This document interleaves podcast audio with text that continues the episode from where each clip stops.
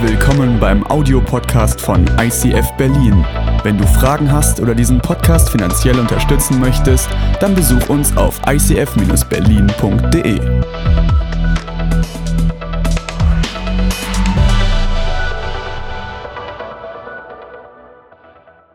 Wir sind gerade drin als Kirche in einer neuen Themenreihe, die hat letzte Woche gestartet, die heißt Blessed Life. Blessed Life, ein Leben voller Segen. Und wir haben letzte Woche angefangen, uns göttliche Prinzipien herauszusuchen und die zu leben. Und die sind unabhängig von Familienstand, die sind unabhängig von Kirchenzugehörigkeit. Das sind Prinzipien, die die Bibel sagt. Und über die die Bibel sagt, wenn du sie anwendest, dann fangen diese Prinzipien an aufzublühen in deinem Leben und du wirst in diesem Leben aufblühen. Und letzte Woche ging es um das Prinzip der Erstlingsfrucht und heute geht es um das Prinzip der Vervielfältigung, das Prinzip der Multiplikation. Und ich möchte beginnen mit einer Geschichte. Die Legende sagt, dass der indische König Shir Khan einen Menschen hatte, der ein Spiel erfunden hat, was wir heute als Schachspiel bezeichnen. Und er war so begeistert von diesem Schachspiel, dass er zu den Menschen hingegangen ist und hat gesagt, ich möchte dir als Dankeschön dafür, dass du dieses Spiel erfunden hast, etwas geben. Und er lädt ihn ein in seinen Palast und sagt, du darfst dir etwas aussuchen von all dem, was ich habe, denke nicht so klein. Der Mann überlegt kurze Zeit und grübelt und als er dem König keine Antwort gibt, sagt der König, wünsch dir alles. Ich, ich, habe, ich habe Ländereien, ich habe Edelsteine, du kannst haben, was du willst. Und er bittet sich um eine Nacht Bedenkzeit. Am nächsten Morgen kommt er wieder und der König fragt, hast du dir einen Wunsch überlegt, was ich dir geben kann? Und er sagt, ja. Und er legt ein Reiskorn auf das erste Feld von diesem Schachbrett. Und er legt zwei auf das zweite Feld und vier auf das dritte Feld und acht auf das vierte Feld und 16 auf das nächste Feld. Und die Berater von dem König, die fangen an ihn auszulachen, sagen mal, bist du bescheuert?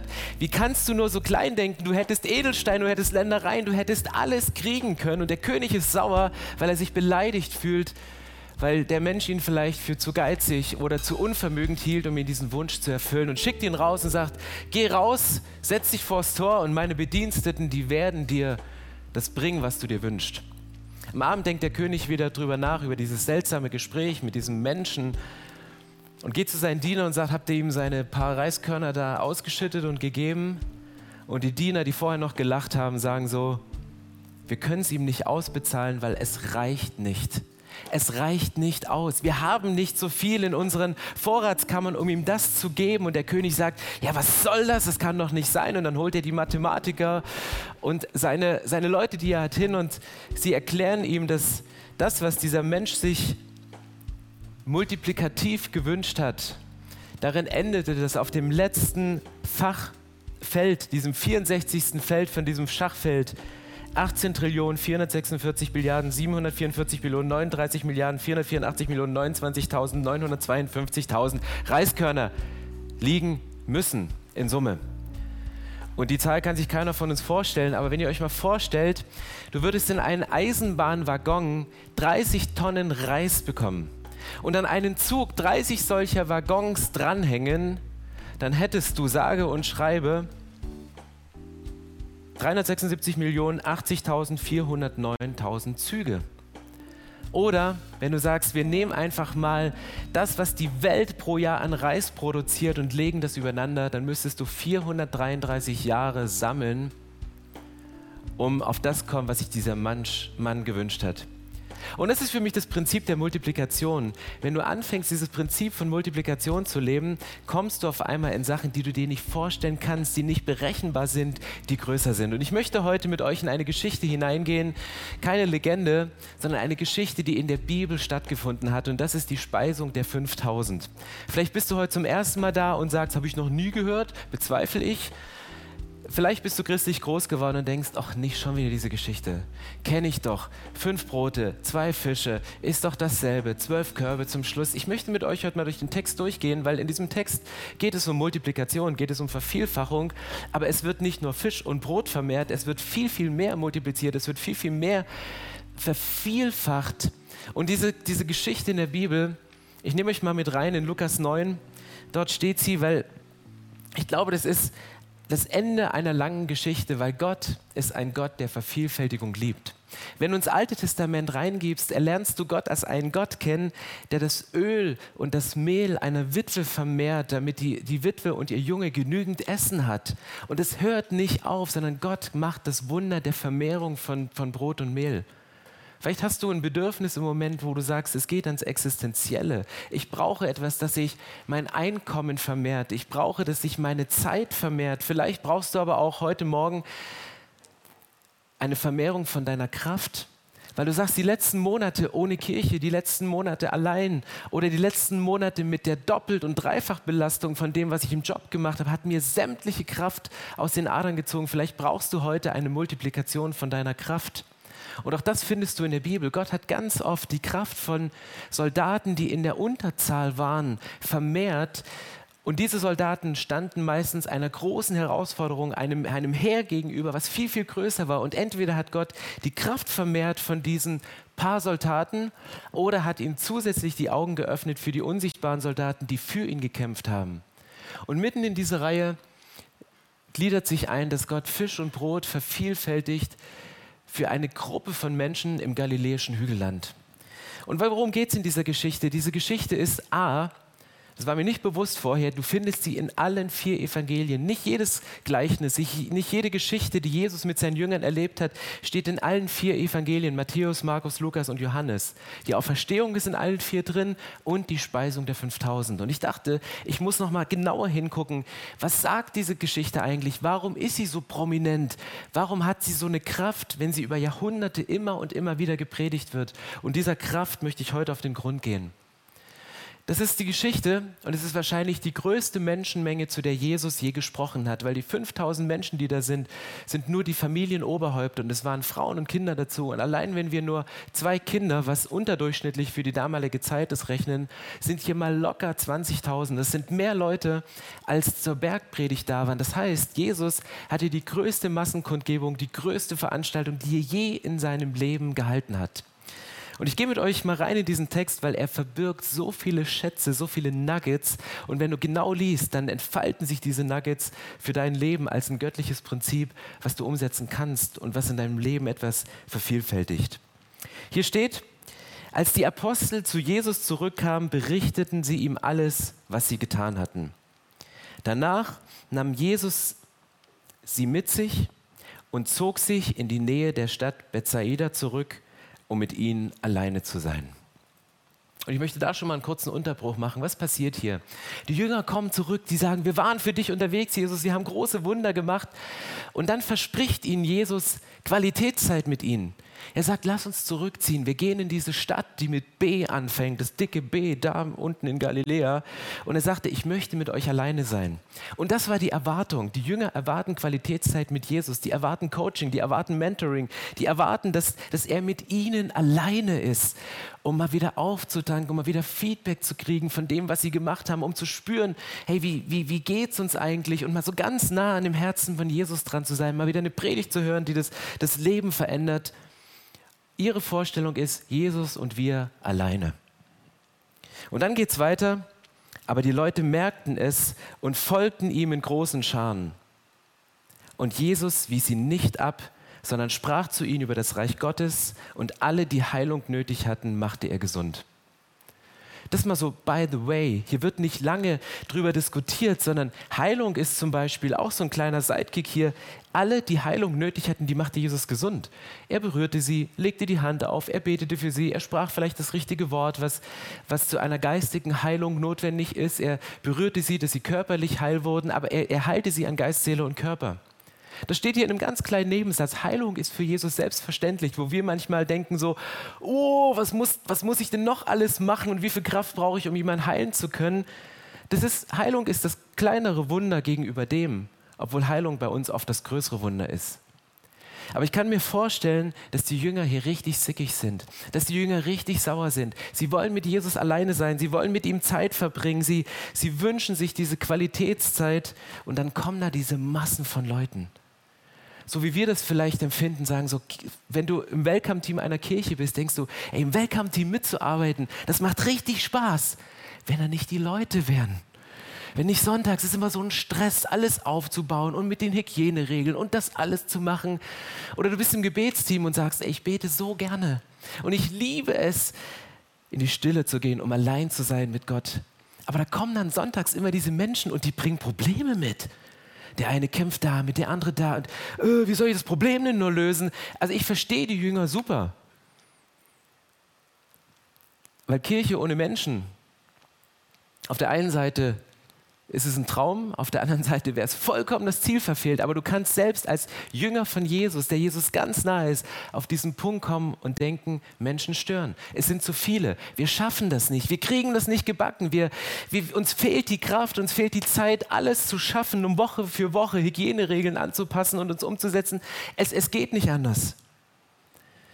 Und genau das passiert hier. Die Jünger sind in so einem leicht spannungsvollen Verhältnis von Qualitätszeit mit Jesus und Mist, jetzt müssen wir doch wieder mitarbeiten. Und dann fängt Jesus an zu predigen. Und er predigt um 10 Uhr und es wird 11 Uhr und es wird 12 Uhr. Eigentlich müsste der nächste Gottesdienst schon anfangen. Livestream ist schon lange abgeschaltet und das nächste. Und es wird 17, 18, 19 Uhr. Und genau das steht hier. Als es auf den Abend zuging, kamen die zwölf zu ihm und sagten, schick die Leute fort, dann können sie in die umliegenden Dörfer und Gehöfte gehen und dort übernachten, um etwas zu essen bekommen. Hier sind wir an einem einsamen Ort. Das heißt, die Jünger checken auf einmal, ey, es gibt ein Problem. Es gibt ein Problem, die Leute werden hungrig und müde. Spannend ist, dass die Jünger hier nicht in der Ich-Form sprechen, weil ich glaube, dass die Jünger auch Hunger hatten, oder? Aber keiner von den Jüngern geht zu Jesus, ey Jesus übrigens, ey, hör jetzt mal auf zu predigen, ich habe Hunger, sondern es wird so schön in die dritte Person verpackt, zu sagen, hey übrigens Jesus, du, die Leute haben ein Bedürfnis. Die Bedürfnisse kennen wir eigentlich auch, Hunger und müde.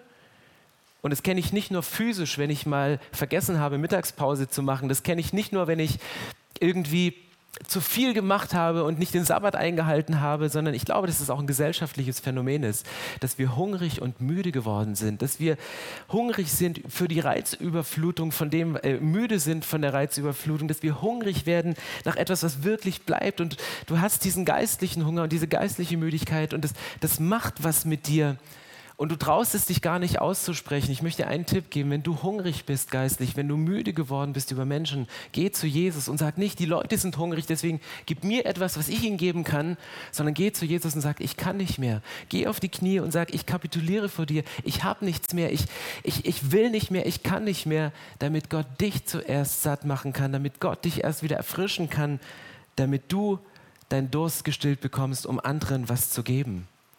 Rede nicht in der dritten Person mit Jesus, sondern rede über dich. Das macht dein Verhältnis zu ihm richtig gut. Und dann ist hier dieses Problem. Und die Jünger erkennen das Problem. Die Leute sind müde, die sind hungrig. Und wie gehen sie damit um? Sie sehen das Problem und dann versuchen sie das Problem zu lösen, wenn ihr den Text ganz genau liest, indem sie das Problem wegschicken wollen. Die, der Vorschlag von Ihnen, die Lösung für das Problem, um das Problem zu lösen, schick die Leute doch weg, schick sie doch nach Hause. Sie sollen ihre persönliche stille Zeit machen, schick sie doch in ihre Dörfer, dort können sie sich was kochen, dann ist das Problem gelöst. Du löst ein Problem nie, indem du es wegschickst. Du löst dein Problem nicht, indem du es vertagst. Du löst ein Problem nur, wenn du es anschaust wenn du dir Zeit nimmst, um in Seelsorge zu gehen, wenn du dir Zeit nimmst, um mit Menschen drüber zu beten, wenn du dir Zeit nimmst, auf das zu gucken, was das Problem ausgelöst hat, wo der Hunger herkommt, wo die Müdigkeit herkommt, um es dann mit Jesus anzugehen. Und dann geht es hier im Text weiter. Dann schickt Jesus ähm, die Jünger los und also vorher ist es ja so, irgend, während Jesus predigt, muss ja jemand zu Jesus gehen, um ihm zu sagen, hey, hallo, die Leute haben Hunger. Und die hatten hier nicht so einen schönen Intercom, wo man eben so, Jesus, ja Hunger, besorg mal Catering, sondern muss irgendeiner der Jünger losgehen. Und dann geht er so, 20.000 Menschen, Entschuldigung, übrigens, Entschuldigung, sorry, sorry, tut mir leid, dass ich jetzt gerade störe, aber du, Jesus, ähm, äh, gute Predigt übrigens, ähm, wirklich, wirklich, wirklich gut. Also ich, ich, wir könnten stundenlang zuhören, ja, aber die Masse da, die schwitzen, die Sonne prasselt, ist es müde, die haben langsam Hunger. Und Jesus antwortet sagt, er gebt ihr ihnen zu essen. Steht hier in der Bibel, hier steht, Jesus sagt, gebt ihr ihnen zu essen. Und dann muss der Jünger, wer immer das war, der zu Jesus geschickt worden ist, zurückgehen zu seinen anderen Jüngern. Und hast du ihnen gesagt, dass die Leute Hunger haben? Ja, habe ich ihm gesagt. Und was hat er gesagt? Gib ihr ihnen zu essen. Was hat er gesagt? Ich habe verstanden, gebt ihr ihnen zu essen. Äh, ja, das, das hat er gesagt. Und dann stehen sie da und überlegen, wie kommen wir denn jetzt zu was zu essen? Und dann steht hier in Vers 13, Jesus erwiderte, gebt doch ihr ihnen zu essen. Wir haben fünf Brote und zwei Fische, mehr nicht, entgegneten sie. Oder sollen wir uns etwa auf den Weg machen und für alle diese Leute Essen kaufen? Das heißt, der Moment ist hier, dass die Jünger schauen, was sie nicht haben anstatt auf das, was sie haben. Die gucken im ersten Moment hin und sagen, okay, das, was uns zur Verfügung steht, das reicht niemals. Wir haben nur fünf Brote und zwei Fische. Das ist wie zwei Fischstäbchen und fünfmal Pommes und ein Happy Meal mit einer Spongebob-Figur drin. Das ist so lächerlich angesichts dieser Masse. Und dann steht hier noch in Klammern in meiner Bibel, es waren etwa 5000 Männer dabei, plus Familie, 20.000 Leuten. Und du denkst so, das ist homöopathisches Essen, das reicht nie aus, um diese Masse zu füttern. Wie sollen wir hingehen und Sie kommen, und das liebe ich an den Jüngern, sie denken groß. Sie sagen, sollen wir losgehen und was zu essen kaufen? Ich meine, besorg mal ein Catering für 20.000 Menschen. Du musst schon was auf dem Bankkonto haben, um extern einzukaufen, um eine Großkonferenz mit Essen zu besorgen. Aber die Jünger denken groß. Sie denken eher, wir haben genügend Geld, um das zu kaufen. Und sie denken weniger, dass Jesus in der Lage ist, ein Wunder zu machen, auch aus dem Kleinen. Und sie bringen es zu Jesus zurück. Und was ist die Reaktion von Jesus? Sagt Jesus, hey, das ist viel zu wenig. Guck doch mal, wie viele Leute das sind. Wollt ihr mich beleidigen mit dem bisschen, was ihr mir bringt? Wollt ihr mich beleidigen mit dem Fisch? Der stinkt schon. Wollt ihr mich beleidigen mit dem Brot? Das reicht doch niemals. Ist null die Reaktion von Jesus, sondern was sagt Jesus hier? Dann sagte Jesus zu seinen Jüngern, sorgt dafür, dass die Leute in Gruppen von je 50 lagern. Die Jünger taten es, was Jesus ihnen gesagt hatte. Stell dich vor, 20.000 Menschen, zwölf Jünger. Du hast eine Kirche, die trifft sich jeden Sonntag im Stadion und du hast zwölf Leute im Welcome-Team. Cool, oder? Challenge accepted. Das ist schon eine Aufgabe, das ist schon eine Vermehrung in diesem Wunder. Wie schaffst du es mit zwölf Leuten, die eigentlich genug zu tun haben, am Tor positioniert zu sein, für Ordnung zu sorgen und, und alles zu machen? Wie schaffst du es, in Gruppen zu teilen? Und sie gehen hin und du denkst, na gut, fünf Brote, zwei Fische, 50 ist irgendwie logisch, aber 50 Menschen, das sind 50 Menschen. Das ist nicht mal eben so, hier hast du ein bisschen was, sondern das sind 50 Leute und sie teilen sie ein. Jesus lässt sie in Gruppen teilen. Und stell dir vor, Petrus geht hin und seine Kommilitonin, die er noch aus der Schule kennt, Edith sitzt da und sagt, du Edith, Du weißt genau wie ich, habe keine Ahnung, was er will. Bitte setz dich in 50er Gruppen. Okay, 50, 49, 50, okay, ihr seid hier, ihr nochmal eine Gruppe, 38, 39, hier können noch 10 Leute kommen, 11, bitte, ja, es ist okay. Hey Edith, jetzt bleib in deiner Gruppe, es nervt, dass du die ganze Zeit raus. 50 bitte, 50 hier, 50 da. Also die Jünger, die haben richtig Stress in dem Moment, diese Gruppen einzuteilen, obwohl sie keine Ahnung haben, warum. Obwohl sie nicht wissen, was soll das, Jesus? Es reicht auch für 50 Leute nicht. Und dann geht es hier weiter. Die Jünger taten, was Jesus ihnen gesagt hatte. Als alle sich gesetzt hatten, nahm Jesus die fünf Brote und die zwei Fische, blickte zum Himmel und dankte Gott dafür. Dann zerteilte er die Brote und die Fische und ließ die, sie durch die Jünger an die Menge verteilen. Und alle aßen und wurden satt. Am Schluss wurde aufgesammelt, was sie übrig gelassen hatten, zwölf Körbe voll. Ich habe mich immer gefragt, warum zwölf Körbe? Dass die Jünger, nachdem ihr Dienst beendet war, noch einen Korb nach Hause schleppen müssen, weil Feierabend ist nie, wenn du dich für Jesus investierst oder als Signal dafür, dass sie doch genügend haben. Es war interessanterweise in dem Zwölf-Städte-Gebiet, das Gebiet war dafür bekannt, dass die zwölf Stämme Israels repräsentativ dort sind und ich glaube, dass hier viel mehr Symbolik drinsteckt, als ich heute Morgen hier rausziehen möchte, aber mir gefällt der Gedanke, dass die Jünger noch etwas haben, um für sich nach Hause zu gehen. Ich möchte ein, zwei Punkte rausziehen direkt aus dem Text. Das erste, was, das haben wir noch nicht auf Multimedia, weil der Gedanke kam ja erst am Freitag. Ähm, beurteile dein Problem nie aufgrund der dir zur Verfügung stehenden Ressourcen. Gucke ein Problem nie an im Licht von dem, was du im Moment hast.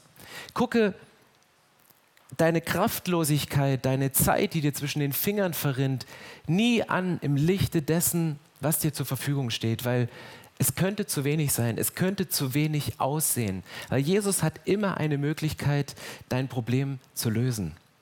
Und deswegen will Jesus uns durch göttliche Prinzipien etwas mehren, sagte, ich sorge für die Multiplikation in deinem Leben. Ich kann Kraft vermehren, ich kann Zeit vermehren, ich kann aus deinem Geld mehr machen, als es ist. Ich habe Mittel und Möglichkeiten, die sind nicht von dieser Welt. Und wenn ich mit dir kooperiere, dann hast du die Möglichkeit, etwas in deinem Leben zu erleben, was ein göttliches Wunder ist. Also beurteilt eure Situation nie nur aufgrund der Ressourcen, die euch im Moment zur Verfügung stehen. Und das Zweite ist, bring dich in Position, um von Gott gebraucht zu werden. Ich habe so drüber nachgedacht, warum dieser eine Junge, in einer anderen Übersetzung, nicht in einer anderen Übersetzung, im anderen Evangelium steht drin, dass ein Junge fünf Brote und zwei Fische brachte. Da waren noch mehr Jungen übrig. Da waren doch, das waren alles Junge von guten jüdischen Müttern und jede gute jüdische Mutter, die, Mutter, die packt dir dein Lunchpaket morgens. Das heißt, sie hätten viel, viel mehr gehabt. Und by the way, dieser Junge, der hatte auch nicht das Problem von Hunger, weil er hatte ja was zu essen dabei. Der hatte sogar genügend Essen dabei. Das heißt, er wäre gar nicht auf das Wunder angewiesen zu sein. Warum hat Jesus genau diesen Jungen gebraucht? Wahrscheinlich, weil er in der Nähe war. Wahrscheinlich, weil er verfügbar war. Wahrscheinlich, weil er in dem Moment präsent war und offen war, auch das zu geben, was er hatte und bereit war, das zu geben. Und vielleicht bist du in einer Situation, wo du kein Wunder brauchst. Aber du wünschst dir ein Wunder zu erleben für andere Menschen. Du wünschst es dir, dass, dass Menschen erreicht werden mit Wundern von Jesus, dass sie göttliche Prinzipien leben. Dann mach dich verfügbar für Jesus, bring dich in die Nähe von Jesus, verbring Zeit mit Gott, dass er sagen kann, hey, ich brauche jemanden, ach, da ist ja einer. Weil vielleicht bist du der Naheste am Herzen von Jesus unter all den 20.000 Christen in deinem Umfeld und Gott sagt, okay, du denkst, du bist so ein kleiner Junge, aber mit dir und mit dem, was du bringst, mit dem, was du gibst, kann ich 20.000 Menschen satt machen. Und dann nimmt passiert Folgendes in diesem Text. Jesus nimmt dieses, nimmt dieses Brot und dann steht hier, dass er das Brot nimmt und es segnete und dafür dankte. Und das erste Prinzip um Vervielfachung, wenn es heute um Vervielfachung geht, ist, bevor etwas vervielfältigt werden kann, muss es gesegnet sein. Bevor etwas vervielfacht werden kann, muss es gesegnet sein. Wir haben letzte Woche über die Erstlingsfrucht gesprochen. Erstlingsfrucht im Alten Testament, Opfer. Muss, Tiere mussten entweder geopfert oder ausgelöst werden. Das heißt, das erste Tier, was geopfert wurde, das löst den Rest aus. Der Zehnte, den du gibst, ist heilig gesprochen für Gott und er sorgt dafür, dass die 90 Prozent ihre Wirkung entfalten. Die 10 Prozent werden, werden geopfert, damit der Rest der 90 Prozent geheiligt wird. Bevor Multiplikation stattfinden kann, muss es von Gott gesegnet werden. Und deswegen wissen die Jünger, wir müssen das Brot Jesus geben. Der Junge wusste, um das Wunder der Multiplikation zu erleben, muss ich dieses Brot Jesus geben und ich gebe es ihm gerne, damit es Jesus segnen kann. Im Römerbrief, ähm, Römer 11, Vers 16,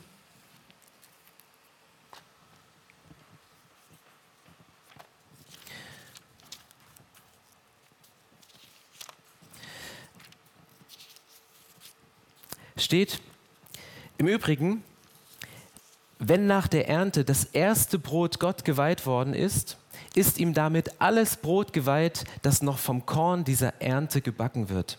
Und wenn die Wurzel des Ölbaums Gott geweiht ist, sind auch die Zweige ihm geweiht.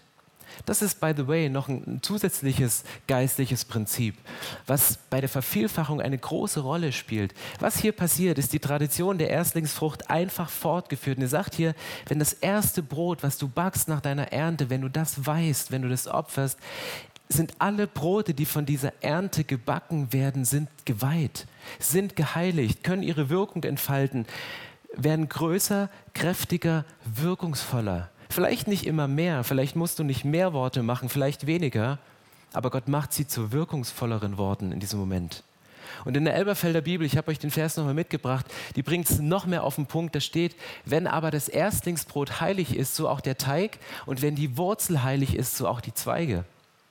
Es geht immer an die Wurzel. Jesus sagt, ich möchte an die Wurzel gehen. Ich dokter nicht an den Früchten rum, sondern mach die Wurzel heilig. Und wenn du dich um die Wurzel kümmerst, ist der Rest in deinem Leben geheiligt. Dann hat alles, was du machst, eine logische, heilige Folge. Und das zweite Prinzip, nachdem es gesegnet worden ist, dieses Brot, nachdem du gemerkt hast, ich möchte das Erste, die Wurzel, mein erstes Geld, meine Priorität an Zeit, meine Energie, die ich habe, für Gott, für das Reich Gottes investieren und lässt es von Gott segnen, dann entfaltet es seine Wirkung für die anderen. Und das, was passiert, und das ist mein zweiter Punkt, nur das, was du weggibst, das kann vervielfältigt werden. Nur das, was du weggibst, kann vervielfältigt werden. Und das ist der Moment, wo ich, ich versetze mich mal in die Lage von Petrus, der wahrscheinlich hier wieder einer der Redelsführer war in dieser ganzen Geschichte. Er hat dieses Brot von diesem Jungen bekommen und du gibst dieses ganze Brot von Jesus und er segnet es. Und dann das nächste, was Jesus macht, er bricht dieses Brot in der Mitte durch und gibt Petrus eine Hälfte zurück. Fühlst du dich dann nicht verarscht? Du gibst Jesus dein Ganzes und du bekommst die Hälfte zurück? Da kannst du sagen, ey Jesus, kannst du nicht ein bisschen mehr beten? Das ist ja nicht mehr geworden. Ich habe gedacht, du multiplizierst das Ganze, sondern es ist ja weniger geworden. Es ist ja nur noch die Hälfte von dem, was du mir gegeben hast. Und dann geht Petrus los mit dieser Hälfte von, von, von diesem Brot und verteilt es unter die 50 und sagt, hier, bitte nimm ein Stück ey John, nicht so viel, bitte reiß dich mal ein bisschen zusammen. Und hier, ja, du hast Hunger, du kannst ein bisschen mehr gebrauchen. Hey, reiß dich, geht nicht. Das heißt, du fängst an, schon wieder in dem Wunder zu berechnen. Das Krasse an dieser Geschichte hier ist, wo passiert das Wunder? Das Wunder passiert nicht in den Händen von Jesus, sondern das Wunder passiert in den Händen der Jünger, in dem Moment, wo sie es austeilen, in dem Moment, wo sie es weggeben. Und das ist das Prinzip von Multiplikation. Das erste ist, es muss von Gott geheiligt sein, ausgesondert. Du nimmst es und lässt es von Gott heiligen.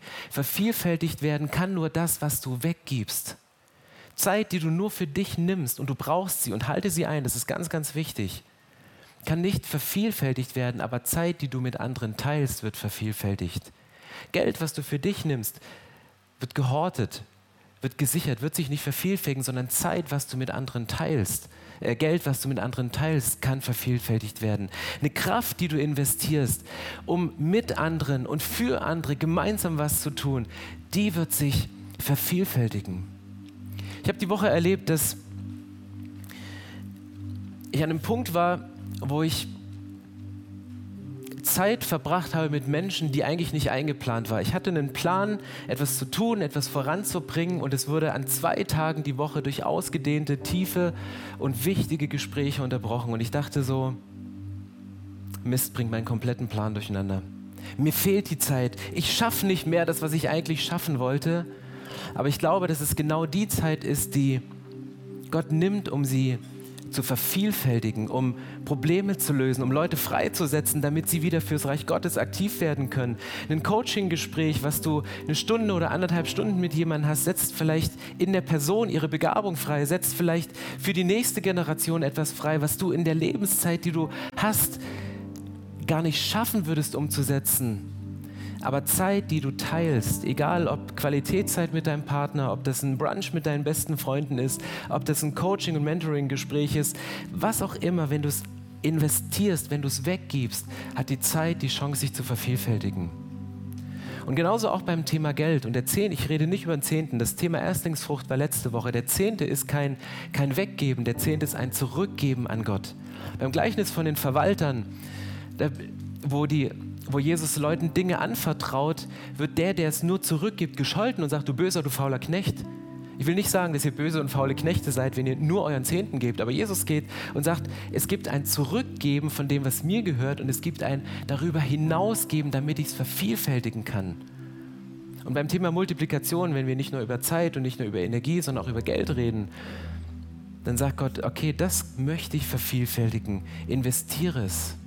Und wenn du das, das Erste gibst, um es zu heiligen, wenn du die Wurzel heiligst und es Gott segnet, dann fängt Gott an, es zu vervielfältigen. Und ich glaube, dass Gott mit deinem Geld, mit deiner Zeit, mit allem, was du hast, dir einen größeren Wirkungskreis geben kann, als du mit deiner Intelligenz mit dem, was du überlegen kannst, mit deiner Cleverness oder mit deinem Fleiß. Es geht nicht darum, mehr zu arbeiten, mehr zu machen, sondern es geht darum, die geistlichen Prinzipien zu verstehen, Dinge von Jesus segnen zu lassen, auszusondern und zu teilen, um sie zu vervielfältigen, um zu geben, um dann zu sehen, vielleicht siehst du das Wunder nicht vorher, sondern du, du, vielleicht siehst du es noch nicht mal im Moment, wo es passiert. Vielleicht siehst du es nicht im Gespräch. Vielleicht siehst du es nicht, während du die Überweisung machst. Vielleicht siehst du es nicht, wenn du gerade dich mit letzter Kraft zum Umzug eines Freundes in deiner kleinen Gruppe schleppst, sondern du hörst es Jahre später in einem Zeugnis, was deine Zeit, was dein Geld, was deine Energie ausgelöst hat in diesem Moment. Weil Gott heiligt es und gibt ihm einen viel, viel größeren Wirkungskreis. Und das ist der Punkt, wo ich immer wieder an menschliche Grenzen komme und immer wieder ans Kreuz gehe. Weil das Prinzip der Erstlingsfrucht, das hat Jesus gelebt. Weil Gott gesagt hat, ich gebe meinen ersten Sohn, ich gebe meinen eingeborenen Sohn, ich gebe meine Erstlingsfrucht, gebe ich euch Menschen, dass ihr euch mit mir versöhnen könnt. Aber auch das Prinzip der Vervielfältigung hat Jesus gelebt. Jesus hat gesagt, ich bin das Brot des Lebens. Er sagt, ich bin das Brot des Lebens und ich kann euch satt machen. Vielleicht denkst du, ein Jesus für so viele Menschen, das reicht doch überhaupt nicht. Und damit Jesus dir die Energie, die du brauchst, zu geben, damit Jesus die Gaben in deinem Leben entfaltet, die du brauchst, um dein, dein, deine Berufung zu leben, ist Jesus auf die Erde gekommen und hat sich selber gebrochen. Und es ist das Symbol des Abendmahls, dass Jesus sagt, nehmt ein Stück Brot und, und brecht es und ihr werdet sehen, da, da zerreißt etwas. Und Jesus war in sich zerrissen, als er über die Schuld der Menschheit nachgedacht hat. Jesus war in sich zerrissen. Geht er diesen Weg bis zum Ende? Geht er ans Kreuz, weil er wusste, was es ihn kosten würde? Und ich glaube, dass Jesus auch in einem Moment war, wo er nicht die Kraft hatte, noch einen Schritt weiter zu gehen, während dieses Kreuz auf seiner Schulter lag. Ich glaube, dass Jesus an Punkte gekommen ist, wo er kurzzeitig überlegt hat, muss ich diesen Weg bis zu Ende gehen? Lohnt sich das Investment? Lohnt sich für diese Menschen meine Kraft zu opfern? Lohnt es mein komplettes Leben zu investieren in sie? Von diesen Gedanken ist nichts in der Bibel beschrieben, aber die Bibel sagt, dass Jesus 100% Gott und 100% Mensch war. Und ich bin 100% Mensch. Und ich weiß, wie man denkt, wenn du nicht mehr kannst.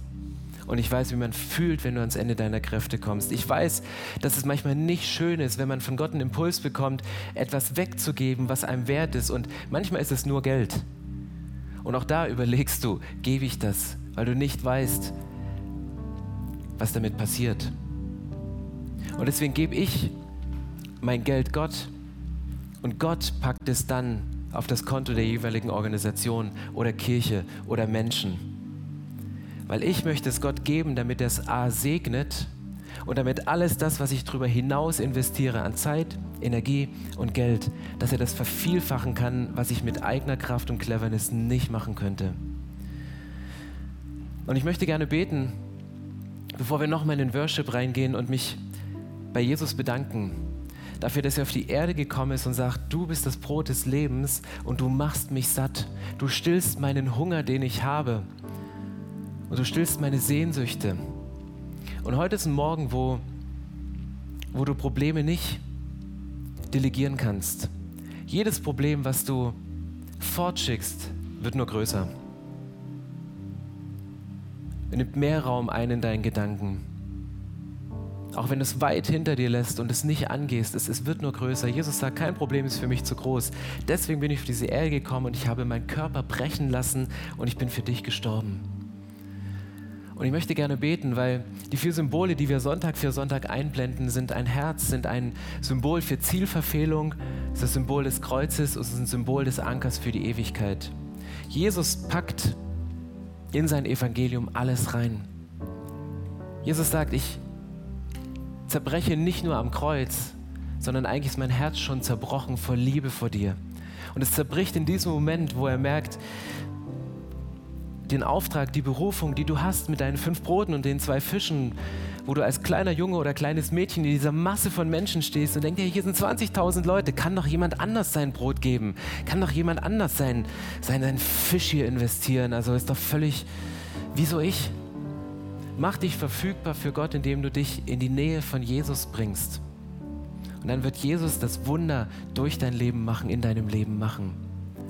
Und Jesus zerbricht das Herz jedes Mal, wenn wir an unserer Berufung vorbeileben, wenn wir diesen Impuls nicht wahrnehmen, den er nutzen möchte, um ein Wunder zu machen. Nicht in seinen Händen, sondern von seinen Händen gesegnet durch unsere Hände. Lasst uns nochmal aufstehen und ich möchte gerne beten am Ende dieser, dieser Predigt. Jesus, ich danke dir, dass über unserem Leben ein großes Herz steht, dass über unserem Leben deine Liebe steht. Und ich danke dir, dass du, himmlischer Vater, dass dein Herz gebrochen ist über den Zustand von uns Menschen, über unserem Hunger, über unsere Müdigkeit. Und dass du gesagt hast, um euch geistlich rütteln, um euren Hunger ein für alle Mal zu stillen, um euren Durst durch lebendiges Wasser und nicht durch, durch Wasser, was wieder versiegt, zu stillen, schicke ich meinen Sohn Jesus auf die Erde.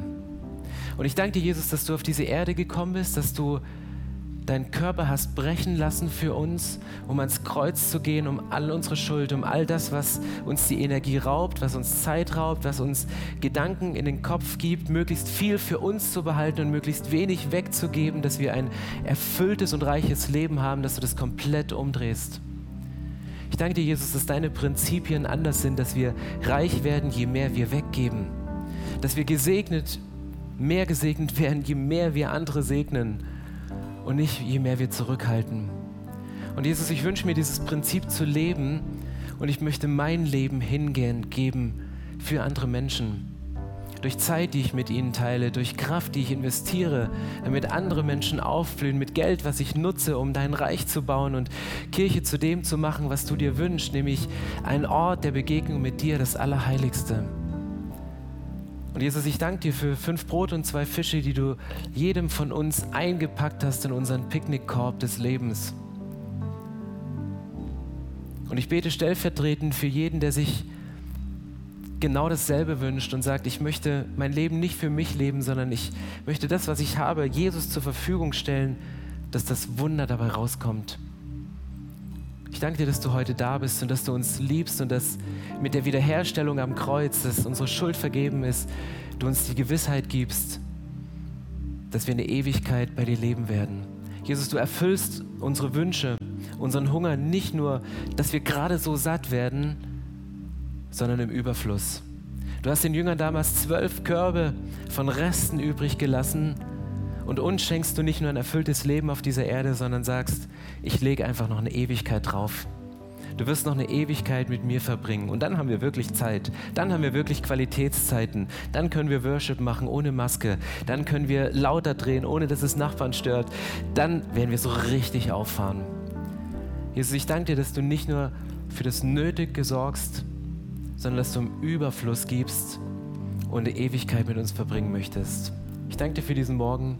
Ich danke dir, dass du gesprochen hast. Ich danke dir, dass du hier bist. In deinem Namen, Jesus. Amen.